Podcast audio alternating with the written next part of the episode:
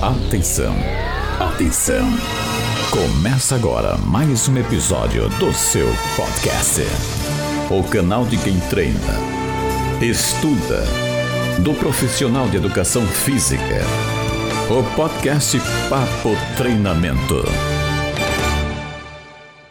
Salve, salve galerinha, Edgley Personal, falando aqui para o podcast Papo Treinamento. E para você que também está inscrito aí no meu canal, é, no, no Edgley Personal, esse mesmo canal do YouTube, Edgley Personal, e também no meu Instagram, arroba Edgley Personal. Enfim, esse ano eu disse que teriam várias novidades, mas com conteúdo teórico e prático também, tendo em vista que o ano passado, através de desafios é, nós conseguimos, não vou falar eu, vou falar nós conseguimos porque eu tive uma grande ajuda do meu nutricionista, que por meio de dois desafios nós já ajudamos mais de 700 pessoas a perderem mais de 1.500 quilos de gordura.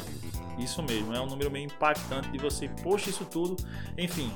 É, são números que, graças a Deus, conseguimos com o empenho das pessoas que participaram dos desafios. 30 dias treinando em casa, um pouco de mudança de alimentação, mas comendo feijão, arroz, pão, comendo essas coisas que pessoas como nós, comuns, pais de família, mãe de família, donos de casa que trabalham, que vivenciam e não tem como deixar de viver essa realidade, né? A realidade da fantasia dos bloggers é um pouco difícil de nós seguirmos.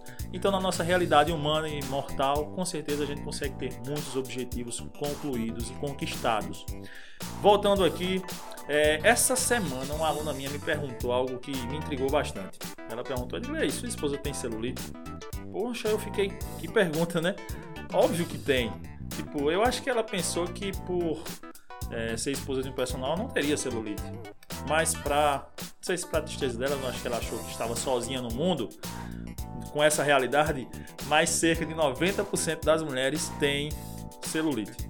O que é celulite, né? Celulite é, uma, é, é um nome popular dado para é, lipodistrofia ginoide, é, que é um distúrbio né, estrutural, inflamatório e bioquímico do tecido subcutâneo, levando a alterações no contorno corporal. Como eu disse, várias mulheres são afetadas por esse mal, né, se podemos dizer assim que é um mal. É, isso começa no início da puberdade, né?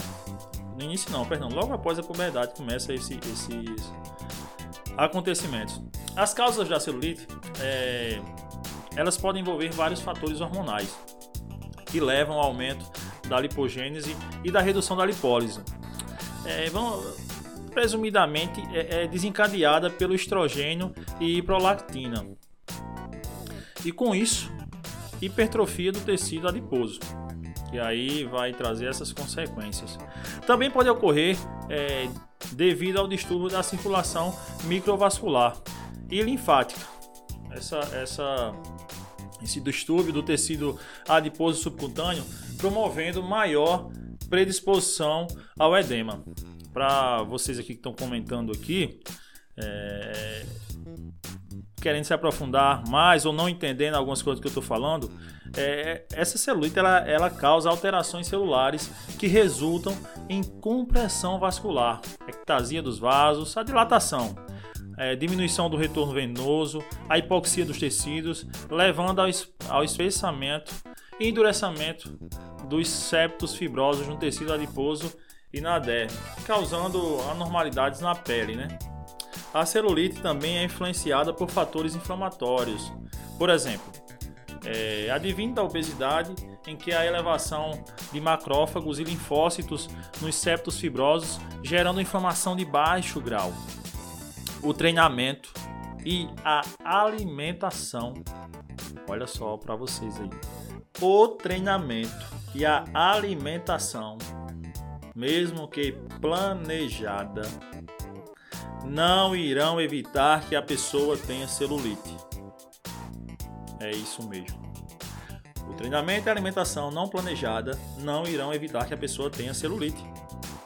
Contudo, ao impactar no aumento da função endotelial, elevação da lipólise e da oxidação de gorduras, redução da atividade das enzimas associadas à lipogênese e diminuição dos agentes inflamatórios, pode contribuir para a redução da celulite.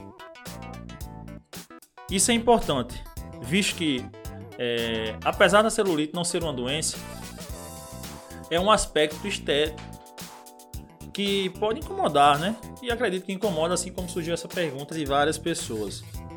Sendo assim, é preciso entender que as respostas fisiológicas que ocorrem nesse quadro clínico e sobre como o treinamento e a alimentação podem contribuir, o mais importante é, é que devemos é, fazer e termos um maior autoconhecimento, pois a partir disso deixaremos de nos importar tanto com o que os outros acham de nós. Isso é importante demais. É, é, é, tentaremos né, deixar de nos importar tanto com o que os outros pensam de nós, pois na maioria das vezes a gente tem vergonha não pelo que a gente é, mas pelo que os outros acham que a gente é.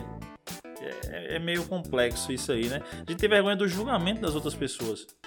Isso nos faz sentirmos angustiados, aprisionados e desencadeando uma série de coisas que vão piorar o nosso quadro, né? Chegando em alguns casos até depressão. Por isso que o autoconhecimento é libertador. Por isso que esse tema da celulite eu, eu quis reestrear o papo treinamento e trazendo aqui nessa live aqui do YouTube para o canal.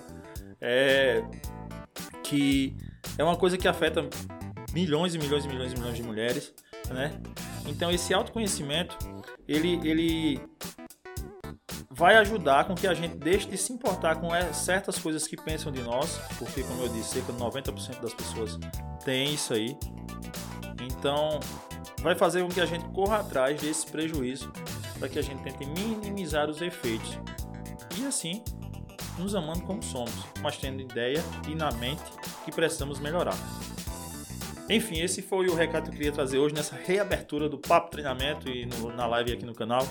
É, obrigado por ter escutado até aqui e peço que você compartilhe essa informação, que você se inscreva, né? Deixa o like lá, é, o, é, o, sininho, enfim, essas coisas que eu estou aprendendo a conviver com isso. É, valeu, galera, muito obrigado, saudações e até a próxima.